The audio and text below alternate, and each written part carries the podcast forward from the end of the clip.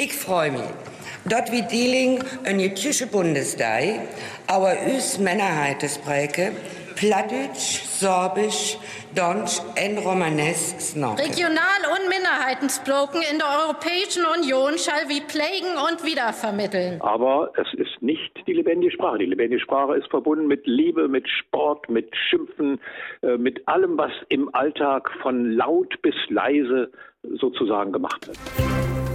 News Junkies. Verstehen, was uns bewegt. Ein Podcast von RBB24 Inforadio. Und dazu sagen schönen guten Tag an diesem wunderbaren Freitag, den 3. März. Christoph Schrag. Und Hendrik Schröder. Hallo. Sowas gab es im Bundestag äh, wahrscheinlich noch nie, zumindest nicht in, in der Menge, dass auf Plattdeutsch, Dänisch, Friesisch und Sorbisch ähm, diskutiert wurde. Passiert ist das so Mitte der Woche und Anlass war der 25. Jahrestag des Inkrafttretens der Europäischen Charta der Regional- und Minderheitensprachen. Hm.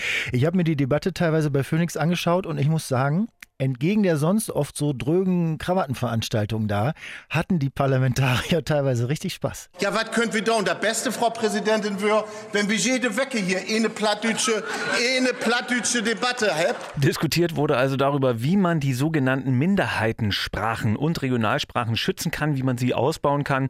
Naja, und wie man dem entgegenwirken kann, dass immer weniger Leute diese Sprachen beherrschen, was ja derzeit die Tendenz ist. In Deutschland gibt es als Minderheitensprachen Nordfriesisch, Saterfriesisch, Dänisch, Sorbisch, was sich nochmal unterteilt in Ober- und Niedersorbisch und äh, Romani. Dazu noch Plattdeutsch bzw. Niederdeutsch, was sowohl als Minderheitensprache als auch als Regionalsprache anerkannt ist. Also Also um das einmal so, einmal so Mhm. es ist gar nicht so wenig. Und wie ist es um diese Sprachen bestellt? Das ist die Frage. Geht das überhaupt, solche Sprachen mit politischen Maßnahmen irgendwie am Laufen zu halten? Und wofür ist das wichtig?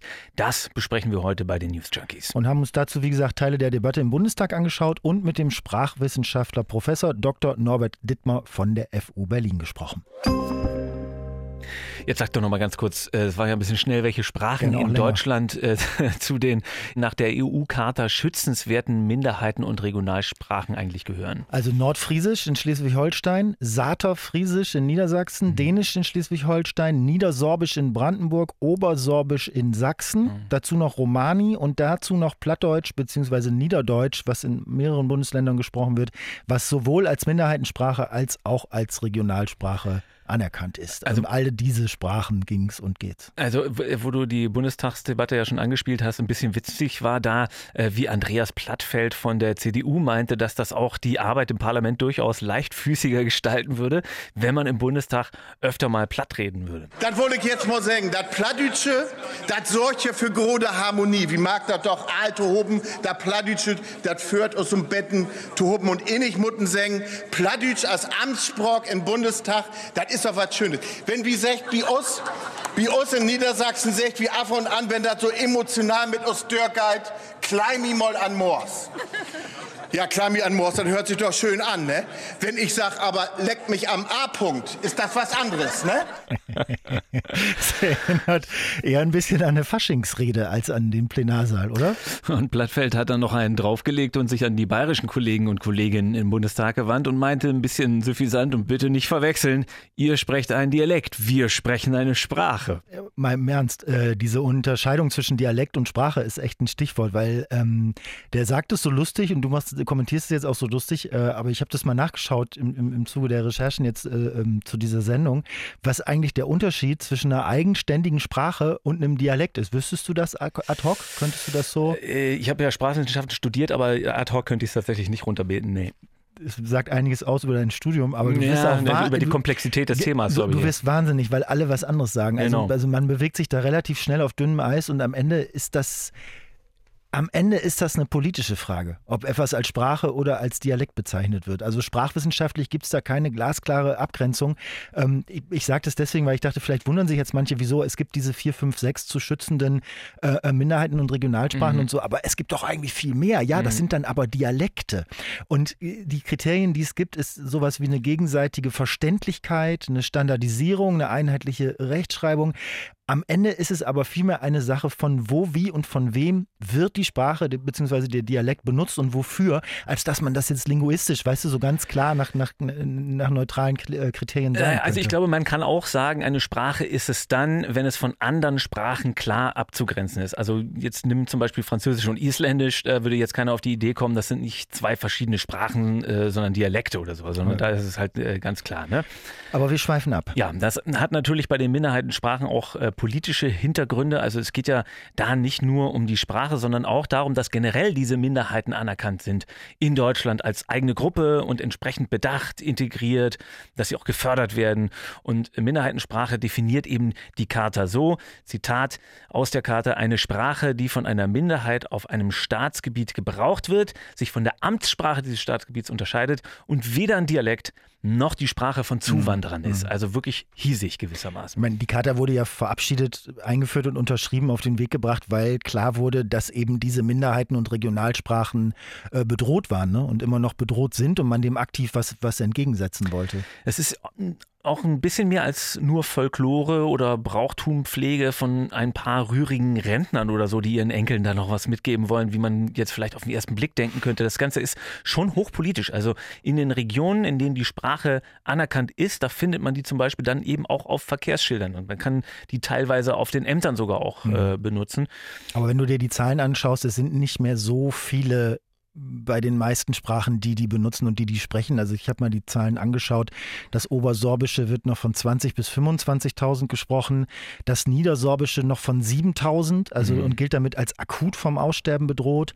Nordfriesisch sprechen noch je nach Erhebung um die 5 bis 10.000 Menschen und Saterfriesisch nur noch nur noch um die 1.500. Ja. Und das Problem ist wohl aktuell, dass die Sprachen nur noch wenig an die nächste Generation aktiv weitergegeben werden. Also mhm. viele verstehen die Sprachen noch, aber aktiv sprechen können sie einfach immer weniger. Und das ist übrigens bei mir auch so. Also mein Opa hat mir auch noch Plattdeutsch beigebracht äh, und mit meiner Oma hat er manchmal auch noch äh, platt gesnackt. Ich konnte das als Junge auch ein bisschen, aber ich habe das alles vergessen. Ich habe mich nie wieder damit beschäftigt. Das war dann irgendwann völlig egal, mhm. weil Fußball und Punkrock viel interessanter waren als Plattdeutsch. und ich werde jetzt zu denjenigen gehören, die das nicht an ihre Enkel oder ihre Kinder weitergeben können, obwohl das echt eine schöne, eine schöne Sprache ist und ich das eine schöne Sprache finde. Also in Schleswig-Holstein habe ich noch Freunde, die das können und die das so aus Laune raus auch auf, auch auf der Straße sprechen. Ähm, und das ist dann immer so ein ganz schönes heimatliches Gefühl und so, aber, aber viele Leute sind es nicht mehr. Äh, es verwundert ja auch nicht. Also wenn man die Einschätzungen von Linguisten und äh, Linguistinnen liest, Sprache muss, damit sie erhalten bleibt, im Alltag auch irgendwie Vorteile verschaffen. Und das leisten diese Minderheitensprachen aber nur bedingt noch im Gespräch mit den Großeltern und anderen Verwandten dann eben vielleicht, so wie du das da beschreibst, aber im Berufsleben, im Alltag zum Beispiel eigentlich überhaupt nicht mehr. Und ich meine mal ganz ketzerisch gesagt, also ich jetzt nur rein persönlich, ne, die eigene Brille. Ich würde jetzt hier in Berlin und auch sonst in meinem Leben diese Sprachen wahrscheinlich kaum vermissen, wenn sie nicht mehr da wären. Also klar, ich, ich mag das auch, ich finde das mhm. urig und mhm. schön, wenn es das gibt, aber das ist dann eher für mich so ein folkloristischer Genuss oder so. Also richtig fehlen würde das äh, nicht für mich. Aber gerade du, wo du dich doch so für Sprache begeistern kannst, so mit deinem äh, äh, zweiten Familienbein in Bayern da, also du gehst doch auch total drin auf, wenn dich einer auf Bayerisch vollquatscht. Also ist jetzt nicht eine andere Sprache, keine Minderheitensprache, sondern ein Dialekt, aber trotzdem um das mal persönlich nachvollziehbar zu machen, wenn Bayerisch jetzt auf der roten Liste der bedrohten Dialekte stehen würde, mhm.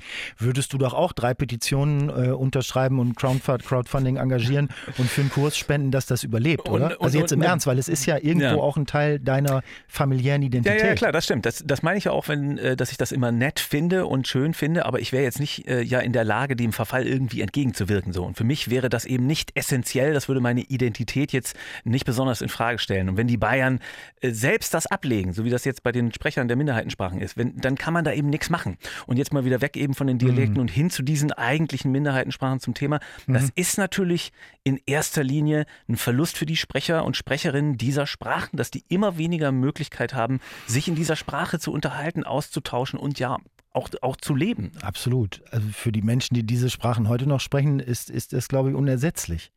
Oder? Oder, ich, oder überdramatisiere ich das? Also es ist Teil der Identität im Gegensatz zu dir, wo du sagst, bayerisch wäre es jetzt nicht. Das ist Heimat, das ist Zuhause.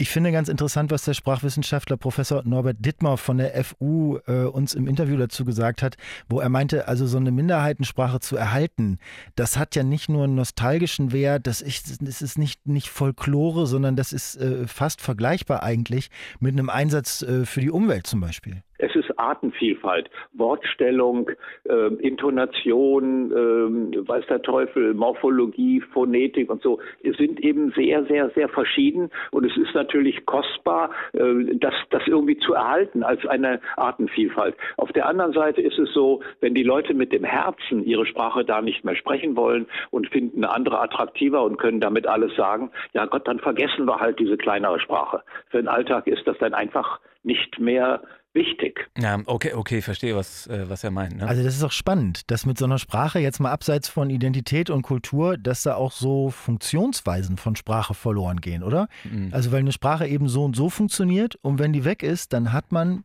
bestimmte Konstruktionen gar nicht mehr. Also wie wenn jetzt, keine Ahnung, der Verbrennermotor abgeschafft wird. Und am Ende weiß keiner mehr, wie so ein Ding funktioniert hat. Ja. Also hinkt ein bisschen, aber ja. du weißt, was ich meine. Ja, das ist interessant. Aber äh, was Herr Dietmar da am Ende gesagt hat, also im zweiten Teil, das, das ist ja dann doch eben entscheidend. Ne? Also wie willst du das aufhalten, dass die Sprachen wie Plattdeutsch oder Sorbisch verschwinden, wenn die Menschen das im Alltag eben einfach nicht mehr benutzen, wenn naja. die es ablegen. Ne? Mhm.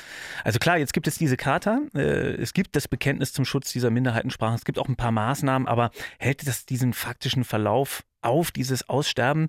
Also du hast deinen Fall selber genannt, du genießt das, äh, wenn du das hörst, denn äh, das Plattdeutsche, äh, dein Großvater hat noch so mit dir gesprochen, aber du kannst es ja gar nicht mehr, kannst es ja gar nicht mehr weitergeben. Nee, also mal abgesehen davon, dass meine Nachkommen hier in Berlin da ja auch gar nichts von hätten, außer ein schönes Hobby oder so. So, und ich meine, so geht das ja auch ganz vielen aus unserer Generation und das trotz äh, verschiedener Formate, die es ja auch gab. So, also Talk o Platt war ja so eine, so eine NDR-Sendung zum Beispiel, die gibt es, glaube ich, auch noch, ne? Ähm, aber es wäre jetzt quasi an uns, das alles weiterzugeben und es geht aber gar nicht mehr, weil wir diese Sprache selbst eben nicht mehr gebraucht haben äh, und, und, das wirklich im doppelten Sinn. Also wir haben sie nicht benutzt, wir haben sie auch nicht benötigt. Ja, ja klar. Und nicht benötigt äh, heißt ja auch, dass man es dann eben nicht benutzt. Wofür? Und klar, jetzt kannst du versuchen, das Sorbische oder, oder Platt über die Volkshochschulen oder über bestimmte Sendungen und Formate am Leben zu erhalten und auch mal eine Bundestagsdebatte so äh, äh abzuhalten. Aber Professor Dittmar zum Beispiel äh, macht da ja wenig Hoffnung, allein über solche Mittel wie jetzt zum Beispiel Kurse, eine Sprache wirklich wieder größer zu machen und, und vor dem Sprachtod zu bewahren. Diese Kurse sind so wie Kurse in Deutsch als Fremdsprache. Nicht? Man äh, trifft sich äh, einmal pro Woche oder zweimal pro Woche, äh, dann liest man was und man diskutiert das. Aber aber es bedeutet, dass die Sprache nicht in den sonstigen vielen Situationen benutzt wird. Und da zitiere ich mich selber, Kurse befriedigen nostalgische Bedürfnisse. Das kann man so hinnehmen, das ist okay, darüber, man kann da auch Geld für ausgeben, das ist auch in Ordnung, aber es ist nicht die lebendige Sprache. Die lebendige Sprache ist verbunden mit Liebe, mit Sport, mit Schimpfen, äh, mit allem, was im Alltag von laut bis leise sozusagen gemacht wird. Es ist schon krass, dass man davon ausgehen muss, dass einige Sprachen, die es äh, jetzt noch gibt, bald nicht mehr da sein werden. Ne? Mhm. Also im Jahr gehen 500 Sprachen verloren. Das hat äh, Norbert Dittmer uns ja auch erzählt, noch im Interview, äh, eine Berechnung vom Max-Planck-Institut. Und für mich war das immer eher ein Thema im Bereich so indigene Völker. Also wenn man jetzt nach Nord- oder Südamerika schaut oder auf diese vielen äh, Sprachen in einigen afrikanischen Ländern, aber dass das auch in Deutschland ein Thema ist und sowas wie Sorbisch und Platt echt Schwierigkeiten hat, das finde ich schon irgendwie ähm, mhm. verblüffend mhm. und auch deprimierend. Dieser Vergleich mit der Artenvielfalt, das ist ja auch, also bei der Artenvielfalt merken wir es ja auch nicht. Äh, mhm. dass da irgendwelche Insektenunterarten äh, wegkommen, aber es stört natürlich nachhaltig das, ähm, das ökologische Gleichgewicht und darunter werden auch irgendwann wir leiden. Mhm. Bei den Sprachen denke ich, naja, dann kommt halt eine andere Sprache. Das ist ja nicht, dass mhm. wir deswegen weniger reden, schlechter reden, weniger kommunizieren oder irgendwas ungesund aus dem Gleichgewicht gerät. Ne?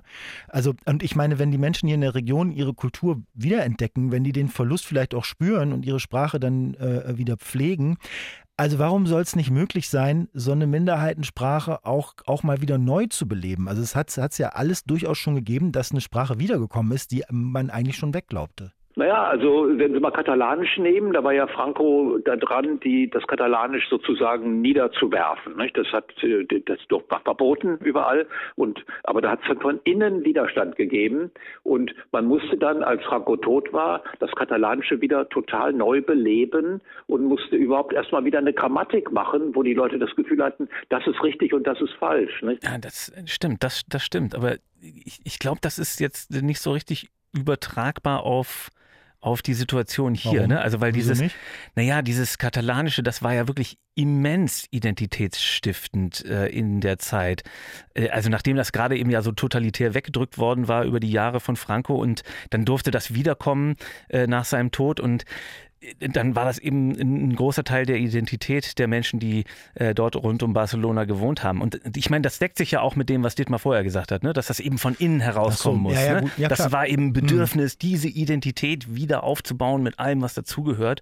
Und äh, die Chance dafür, dass das beim Sorbischen zum Beispiel jetzt passiert, die hat Norbert Dittmar, wenn ich ihn da richtig verstanden habe, im Interview als sehr unwahrscheinlich okay. eingeschätzt. Was ich mich gefragt habe, ist, wie das eigentlich passiert, dass Sprachen verschwinden. Also wenn die jetzt nicht von irgendeinem Diktator Diktator wie in Spanien unter Franco einfach, einfach verboten werden. Also da ist Globalisierung natürlich ein Faktor, Industrialisierung auch, dass die Menschen eben rein sind in die Städte, wo du deinen Dorfdialekt nicht mehr äh, sprechen kannst, ähm, wo es eine internationale und eine weiträumig gültigere Sprache äh, gibt, aber ähm, oder eine weiträumiger gültige Sprache vielmehr. Aber das muss doch eigentlich, eigentlich eine wesentlich längere Geschichte sein. Ich, ich, ich habe einen Artikel da zum Hochdeutschen gefunden, ähm, also wie sich das Hochdeutsche überhaupt so als vorherrschender, jetzt muss man sagen, sagen, Dialekt in, in Deutschland durchgesetzt mhm. hat. Also vielleicht kann man das übertragen. Und die gehen da in dem Artikel äh, bis zurück auf die Lutherbibel und den Buchdruck. Ne? Also äh, Martin Luther hat halt weder Platt noch Nordfriesisch gesprochen und auch nicht irgendeinen bayerischen Dialekt, sondern mhm. eben einen Mitteldeutschen. Und das hat quasi schon über diesen Erfolg von der Lutherbibel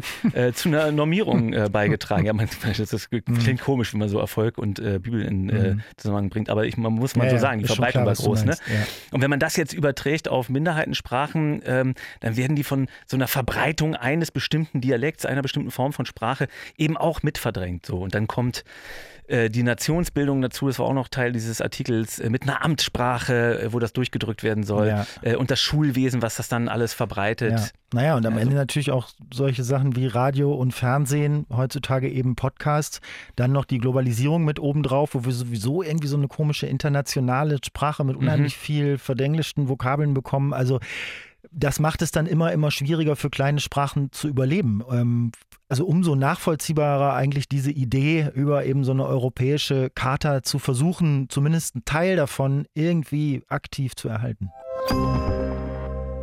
Das war's von den News Junkies. Über eure Kommentare zum Thema Lob und Kritik freuen wir uns gerne natürlich auch auf Platt, Sorbisch oder äh, einfach Standard English unter newsjunkies at rbb24inforadio.de. Und wenn euch nicht nur Sprache interessiert, sondern zum Beispiel auch Geschichte, dann hört doch gerne mal in den Podcast heute minus 100 rein. Da geht's jeden Monat um einen Blick genau 100 Jahre zurück, also auf Ereignisse und Themen im Jahr 1923 aktuell, die teilweise ja erstaunlich viel mit der Gegenwart zu tun haben. Den Podcast gibt es zum Beispiel in der ARD Audiothek. Wir bedanken uns fürs Zuhören und wünschen ein schönes Wochenende von Christoph Schrag und Hendrik Schröder. Tschüss, ciao. News Junkies. Verstehen, was uns bewegt. Ein Podcast von RBB24 Inforadio. Wir lieben das Warum.